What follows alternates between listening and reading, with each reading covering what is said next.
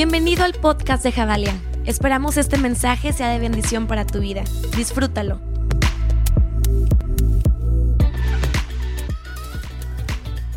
Padre que estás con nosotros en un formato distinto, pero ah, disfrutando de lo que Dios va a hacer. Estamos contentos como casa de poder estar haciendo este live. Y solo quiero recordarte que en la descripción va a estar un link de Dropbox donde puedes descargar material para tus niños con la clase consecutiva de lo que ellos iban a ver este domingo.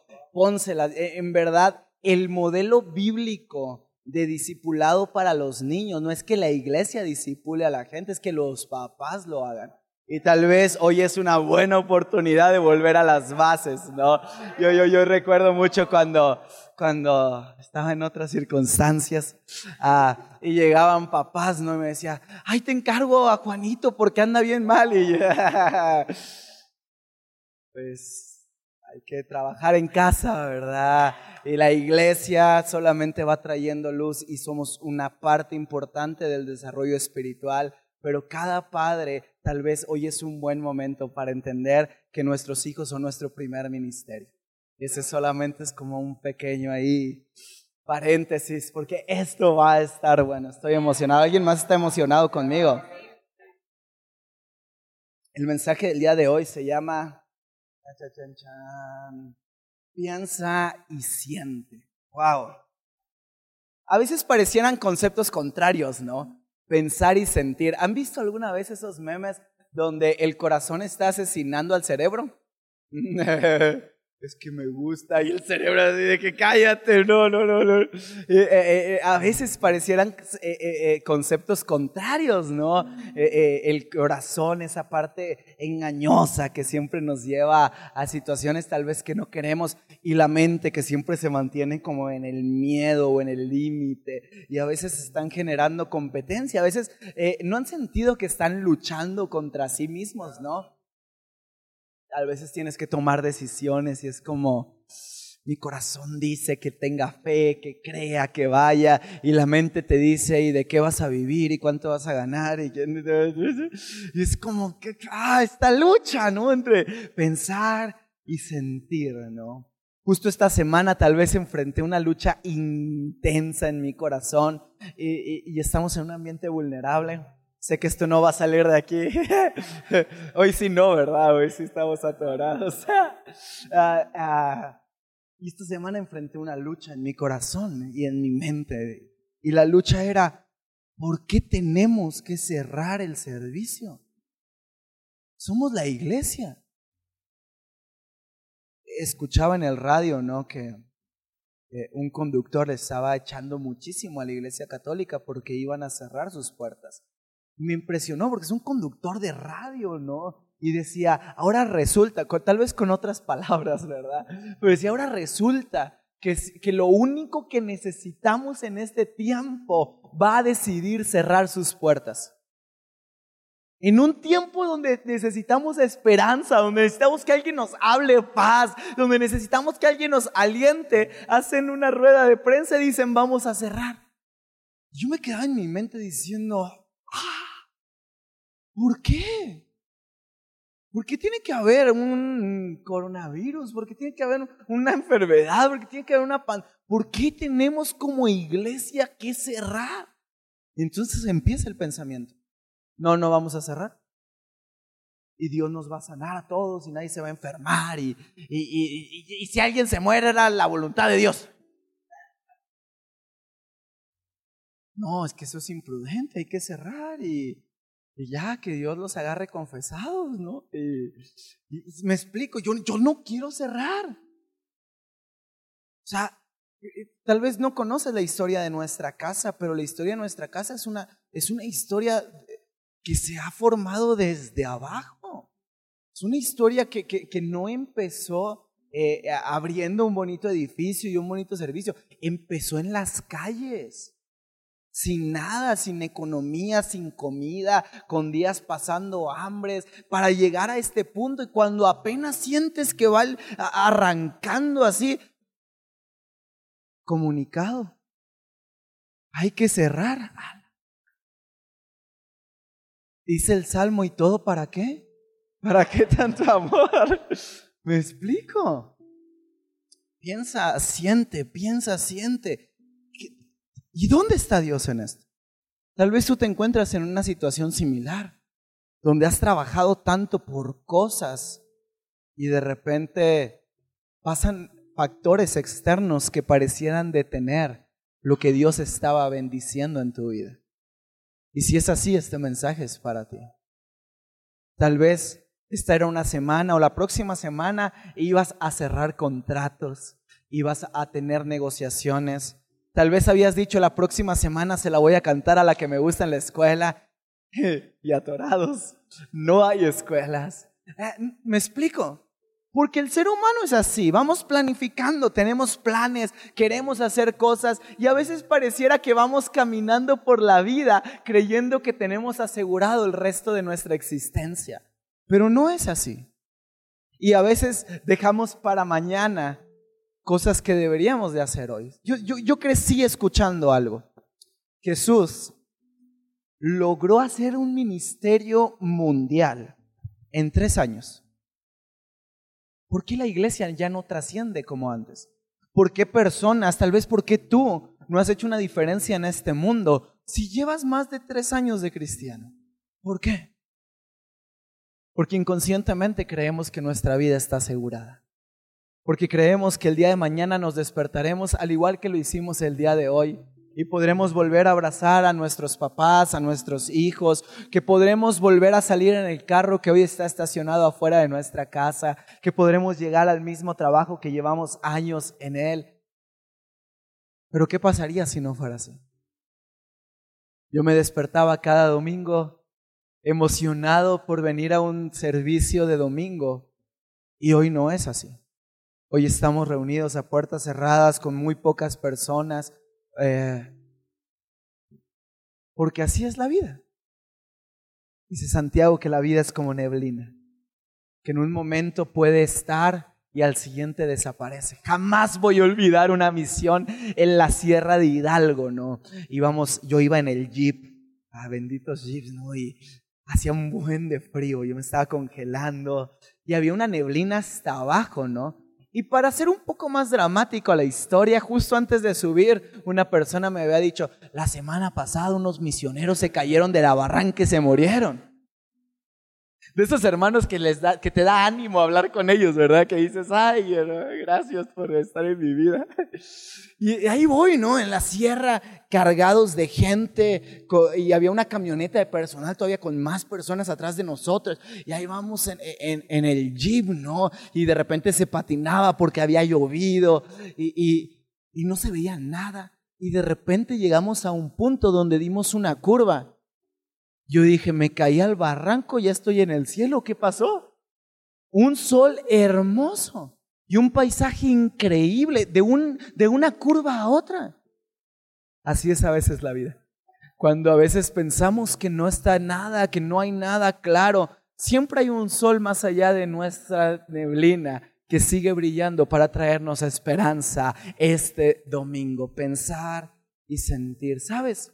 Me encanta este formato. Justo compartía antes de iniciar con nuestro equipo que esto me recuerda mucho a la iglesia primitiva.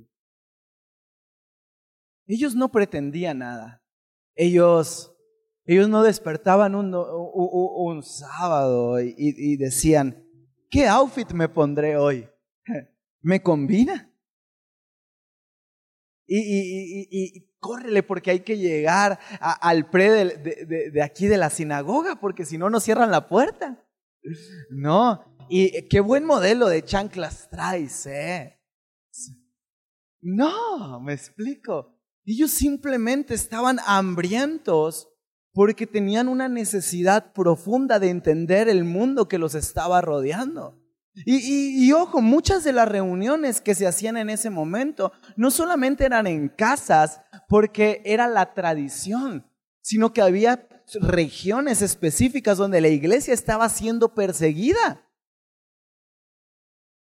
La iglesia no tiene eh, eh, el formato que tú y yo hoy entendemos si no hubiera sido gracias o no gracias, hay muchas maneras de verlo, a Constantino, que nos da un formato un poco más establecido de lo que debería ser la iglesia. Pero antes de eso, la iglesia era un movimiento. La iglesia era gente que se juntaba, creía, estudiaba y salía y cambiaba el mundo. Salía y educaba a sus hijos, los mantenía con, con ellos, les enseñaba las escrituras, estudiaba con ellos porque sabían lo que estaban haciendo, un modelo de discipulado integral.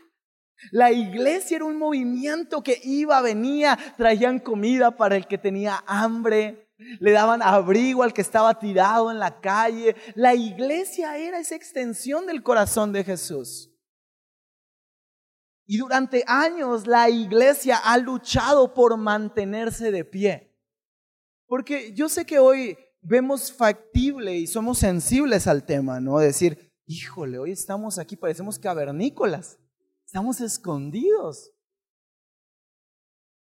Pero es triste saber que hoy lo palpamos porque no sucede. Pero que esto ha sucedido durante años. En la ventana 1040, ¿cuántos misioneros no tienen que hacer cultos escondidos para que no los maten? ¿Cuántas personas en China tienen que traficar Biblias y cuando son descubiertos son encarcelados en el mejor de los casos o si no asesinados? ¿Cuántos misioneros han tenido que ver cómo violan a sus esposas y a sus hijas delante de ellos y ellos tienen que mantenerse firmes creyendo que el Evangelio tiene que llegar a esas naciones? Y hoy lo vemos en Occidente y decimos, ay, el coronavirus. Y ahí andaba yo quejándome, ¿no? Reprendiendo al coronavirus. Que cómo nos encanta reprender en vez de hacer algo que cambie las circunstancias. Y, pensaba en esto, ¿no? Hoy lo vemos, hoy lo sentimos, pero ¿cuánta gente lo vive todos los días? La pandemia, amigos que me ven y todos los que estamos aquí, la pandemia no se llama coronavirus, la pandemia se llama indiferencia, la pandemia se llama falta de entendimiento del mundo que estamos viviendo. La pandemia verdadera es celebrar, gritar, presumir en Instagram nuestros servicios increíbles, pero no patrocinar las misiones de gente que está dando su último aliento para que el mensaje llegue. Tal vez tenemos que vivir eso. Tal vez esto no es algo malo verdaderamente.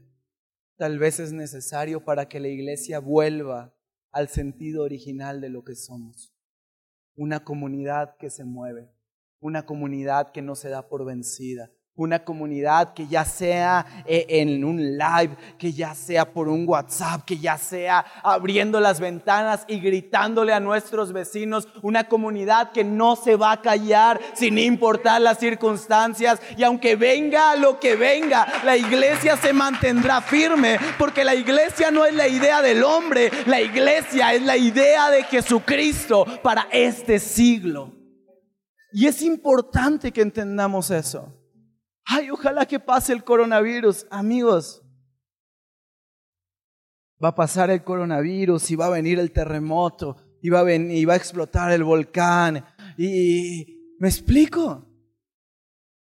Debemos de dejar de ser una iglesia que está orando para que no vengan los problemas y debemos de empezar a ser una iglesia que ore para tener creatividad en medio de los problemas, porque la promesa es de que habrá problemas. Ay, que no vengan, Padre, por favor, ayúdanos. Danos la creatividad para usar el problema, para que gente pueda entender verdaderamente de dónde proviene nuestra salvación. Gracias a Dios Hoy estamos reunidos. Gracias a Dios. Tenemos voz para hablar, tenemos manos para tocar, tenemos corazón para adorar. No importa lo que venga, la iglesia se mantendrá firme. Había un corito cuando yo estaba chiquito, ¿no? Que decía, decía, alabo con mis manos manos, yo la lavo con mis pies. Y si me faltan los pies, yo la lavo. Sí, y entonces el corito iba diciendo, yo lo lavo con mis manos. Y si me faltan, pues con los pies. Y si me faltan, pues, pues con la espalda, ¿no? Y, y, dice, y si ya no, de plano no tengo nada, pues es que ya estoy con Él. Y a veces nos falta entender eso que no hay excusas para no adorar a Dios, que no hay excusas para no declarar día a día las misericordias que Él ha tenido por nosotros. Porque no importa que venga este virus o el que sigue, no importa que haya persecución, no importa los años que nos han perseguido y nos han matado, las brigadas que han hecho en contra de la iglesia, las calumnias que se han levantado, no importa las enfermedades que nos han golpeado, no importa la economía que no se ha estabilizado, no es motivo para dejar de adorar al Rey de Reyes, porque aún en medio del dolor Dios sigue siendo Dios. Porque aún en medio de la desesperación Dios sigue actuando. Porque aún en medio de, del momento difícil Dios está preocupado de tu vida. Y es importante que lo entiendas. Pero empieza el problema. Pensar y sentir. Yo sé que Dios está, pero tengo miedo. Tengo miedo. Yo sé que Dios está, pero no alcanza. Dios, yo, yo sí sé que Dios está. Y, yo quiero leer eh, Filipenses 4 y, me encanta el libro de Filipenses. Y tal vez es muy parecido a una situación, antes de lo que lo pongamos, bueno, ya lo pusieron. Ah, me encanta porque tal vez es una situación muy similar a lo que hoy estamos viviendo. Pablo estaba encarcelado. Pero no en un encarcelamiento normal. Pablo estaba encarcelado en una casa. Como tal vez amigos de nosotros, conocidos. Hay gente en nuestro equipo que tiene familiares en España que pareciera que están encarcelados en casa. Que están ahí recluidos. Yo quiero orar específicamente por gente que sufre ansiedad y depresión y tiene que estar encerrado en su casa para que la luz de Cristo ilumine su corazón, su mente, su espíritu y pueda haber paz en medio de la ansiedad al estar recluidos de la sociedad. Y Pablo estaba en una situación similar. Pablo estaba encarcelado en una casa y, e históricamente, y esto es increíble, no solamente estaba encarcelado y no podía salir de la casa, sino que un guardia del ejército del César estaba 24 horas pegado a Pablo. Y pero no crean que, que, yo estaba en la cocina como guardia y Pablo estaba acostado en la sala. No, no, no, estaban amarrados el uno al otro. Y a donde quiera que iba Pablo, iba, iba el soldado. ¿Te imaginas? Quiero ir al baño. ¿Me echas una mano? Y es como estoy aquí en el baño, ¿no? Y tal vez hoy no me siento tan bien, llevo una semana inflamado. Tengo que ir al baño.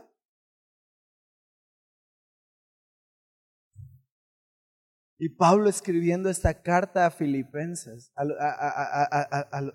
a, Filipo. Y, y, wow, qué increíble momento. ¿Cuánto hubiera pagado yo por ser un soldado que tuviera que justiciar a Pablo? Y verlo escribir estas cartas. Y, tiene una connotación y tiene un sentido muy especial para nosotros, porque Pablo estaba en la misma circunstancia. Pero quiero que vean lo que pasa cuando pensamos objetivamente y entonces nuestro sistema de sentimientos se empieza a modificar.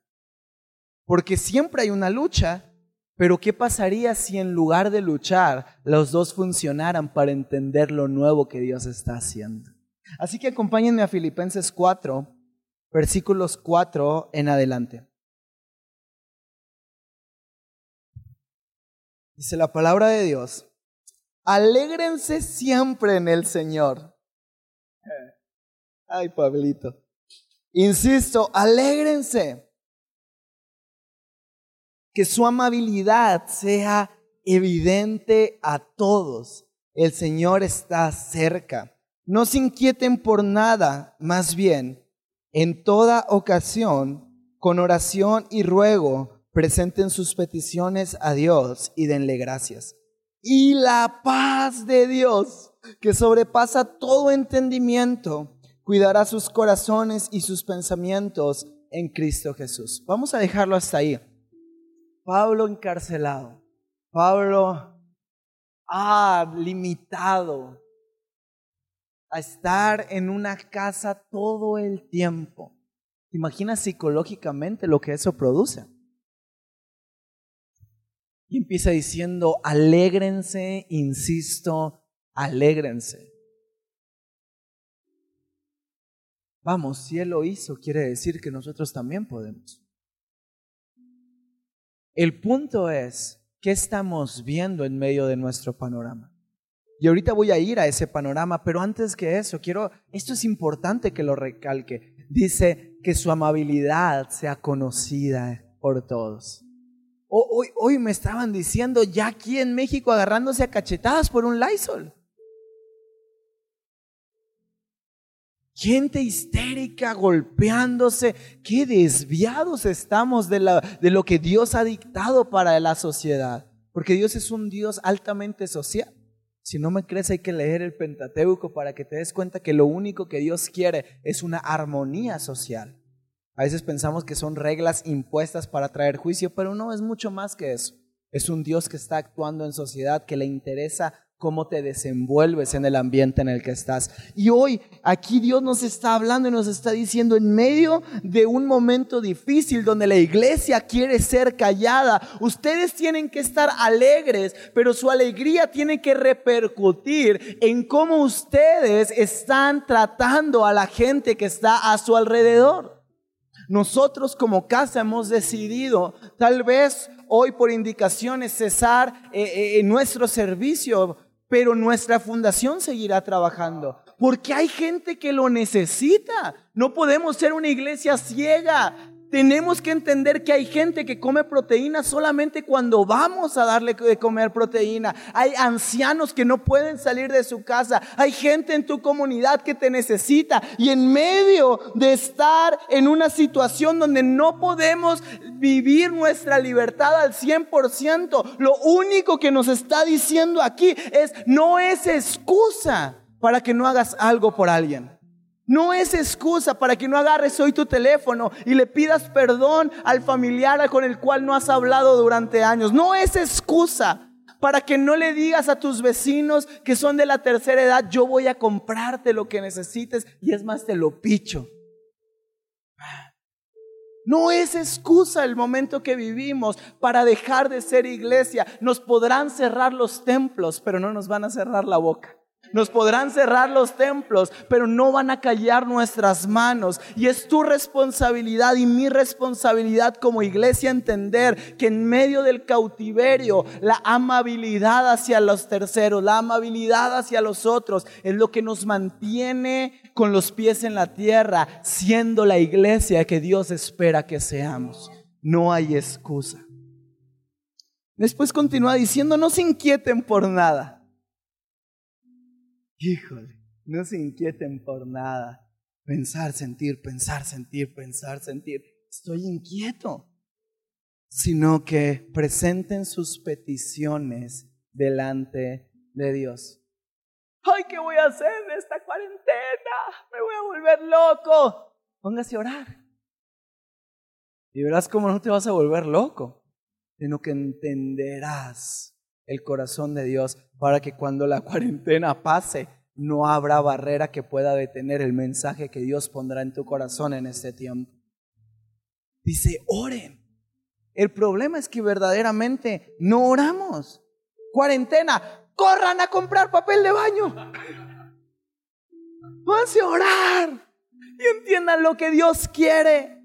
Entiendan que Dios quiere una iglesia viva, una iglesia que no se calla, una iglesia que hoy es más sensible al entendimiento de que el día de mañana pueden venir peores cosas, pero el sol seguirá brillando, porque así el, el cielo y la tierra pasen, su palabra siempre va a permanecer. Y la iglesia hoy se tiene que levantar sabiendo y creyendo que puede venir lo peor del mundo, pero la palabra, la palabra no será detenida.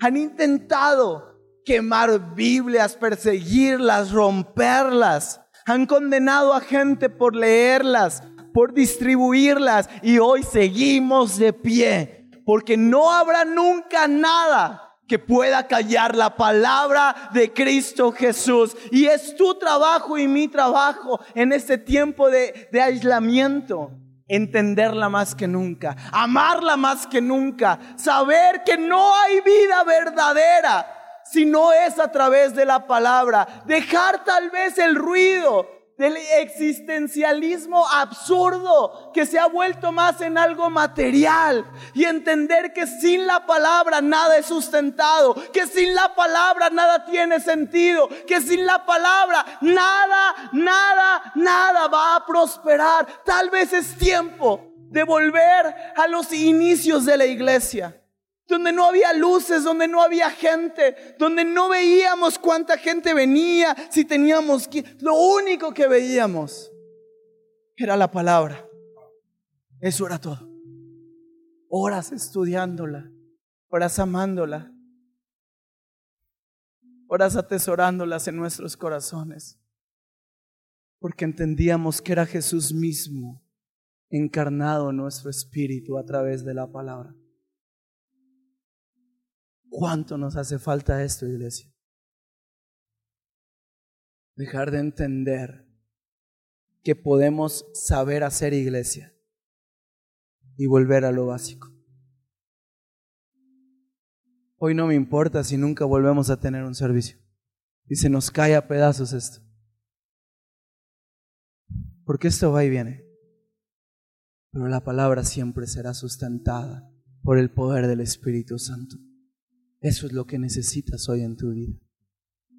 Continúa el apóstol diciendo, y con esto termino, verso 8. Por último, hermanos, consideren bien todo lo verdadero. Oh, wow. Todo lo respetable, todo lo justo, todo lo puro, todo lo amable, todo lo digno de admiración, en fin, todo lo que sea excelente o merezca elogio pongan en práctica lo que de mí han aprendido, recibido y oído, y lo que han visto en mí. Y el Dios de paz estará con ustedes. Me encanta Pablo, porque aquí le da una vuelta a la estrategia. Y entonces dice, ok, no se sientan inquietos, tranquilos, tranquilos con sus sentimientos, tranquilos con la ansiedad, tranquilos con la depresión. Sí, tal vez tranquilo con lo que va a venir en el negocio, tranquilo con lo que viene las próximas semanas, tranquilo. Vamos a cambiar el sistema. Empieza a disciplinar acá arriba y empieza a decir, piensa en todo lo verdadero. Ay, me voy a morir porque ya me di una... Todo lo verdadero. ¿Será acaso que me voy a morir? No, no, no, voy a estar bien. Dios está conmigo. Y si me muero, gloria a Dios, lo voy a ver a cara descubierta. Todo lo respetable. Ay, ya viste, mis vecinos estacionaron. Ni puedes salir, déjalos. Son buena onda, tienen una buena familia. qué bonito carro tiene. Poca gente conozco que me dice, ay, qué increíble el carro. ¿En qué trabajará? A mí se me hace que lavan dinero porque lo veo todo el día en su casa. Todo lo respetable, todo lo justo. Ah, me sobran cinco Lysols. Los voy a poner afuera de mi casa para que alguien pase y los tome. Eso es hacer justicia. Yo tengo lo justo para sobrevivir, yo tengo lo justo para estar bien, yo tengo lo justo para mantenerme, voy a dar y a pensar en otros, todo lo puro, todo lo amable. Mira, me está sonriendo, aunque te estén haciendo cara de muerte, me está sonriendo. Ay, todo va a salir bien. Dios es... Y no es un pensamiento tonto o absurdo o, o ilusivo. Es entender que cuando nosotros empezamos a honrar a la gente desde nuestro pensamiento, a honrar los ambientes, a honrar la iglesia, a honrar las circunstancias. ¡Wow! Hoy estamos aquí detenidos. Wow, hoy estoy con un equipo increíble a mi alrededor. Gracias, chavos, por estar aquí. Ah, hay gente que nunca sabía, no sabíamos cómo transmitir en vivo. Es la primera vez que lo hacemos en nuestra iglesia. Gracias, porque hoy ya adquirimos un conocimiento más. Gracias, porque ya estamos preparados para hacerlos tal vez cada domingo. Gracias, porque hay gente que viajó, gente que tiene dones increíbles. Wow, la iglesia está increíble. Ya no estoy ansioso porque no abrimos hoy este domingo Hoy estoy entendiendo al Dios de paz que posiciona mi pensamiento en un reino inconmovible, lo que genera que sí se muevan mis sentimientos hacia la dirección que Él está soplando desde lo eterno. ¿Dónde está tu pensamiento hoy? ¿Está en Cristo Jesús? Vamos bien. ¿Dónde está tu pensamiento hoy? ¿En el dinero que no tendremos? en las salidas que se cancelaron, en el vuelo que tenías, en las vacaciones, en los conciertos. ¿Dónde está tu pensamiento hoy? Porque si tu pensamiento no está en todo lo bueno, en todo lo amable, en todo lo justo, en todo lo que es de buen nombre, en todo lo amable, entonces la ansiedad nos atacará, entonces la ansiedad nos destruirá, entonces volveremos sí a ser esa iglesia cobarde que depende de un servicio para mantenerse de pie. Volveremos a ser esa iglesia que depende de factores externos para anunciar el mensaje de salvación. Pero yo creo con fe que hoy en tu casa te estás levantando sabiendo que tu pensamiento hoy está en Cristo Jesús. Y no importa lo que sientas, y no importa lo que veas, y no importa lo que escuches, cuando mi mente está entendiendo lo nuevo que Jesús está haciendo, mis sentimientos son alineados al Dios de paz. Porque Él nos guarda en paz, cuida nuestros corazones y nuestros pensamientos. Hay que alinear, pensar y sentir, pueden ser una sola cosa. Si hoy dejas que Jesucristo sea la luz que entra a tu casa y cambia la atmósfera de la circunstancia que estás viviendo, iglesia, este es el tiempo. Este es el tiempo. Querían más señales, para creer que este es el tiempo. Ya llegaron y vendrán más. Hoy estamos, se los decía hace un momento, hablando del coronavirus tanto que se nos olvida que gente sigue muriendo de hambre, que mujeres siguen siendo asesinadas, que sigue habiendo sirios refugiados que no tienen manera de salir ni de mantenerse. Ese es el problema de la iglesia. Que nuestro pensamiento se desvió de lo que verdaderamente es el Evangelio. Y nos hemos enfriado. Y hoy quiero orar para que el fuego de la pasión del Evangelio vuelva a renacer en la iglesia. Y que juntos, cerrados o abiertos, con shows o sin shows, con luces, sin luces, con cámaras o sin cámaras, con outfits o con túnicas, entendamos lo que verdaderamente importa, el mensaje del Evangelio que es Cristo Jesús. Gracias Jesús. Tú lo estás haciendo. Estás encendiendo el fuego. Estás haciendo milagros. Hay mares que se están abriendo.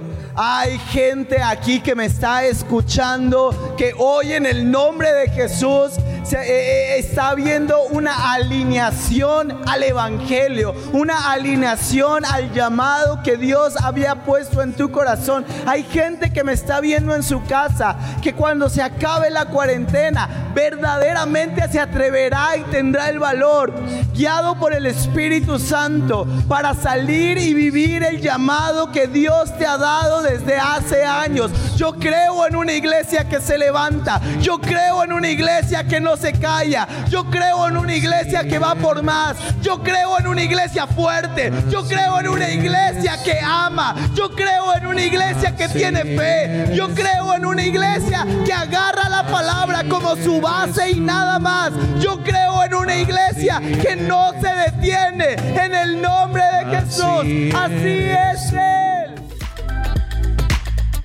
Gracias por escucharnos. Recuerda que juntos construimos la visión. Si tú quieres ser parte de lo que Dios está haciendo en casa, puedes hacer tu donativo a nuestra cuenta de PayPal, generosidad.javalia.org. Juntos conectamos generaciones con Dios que cambien el mundo.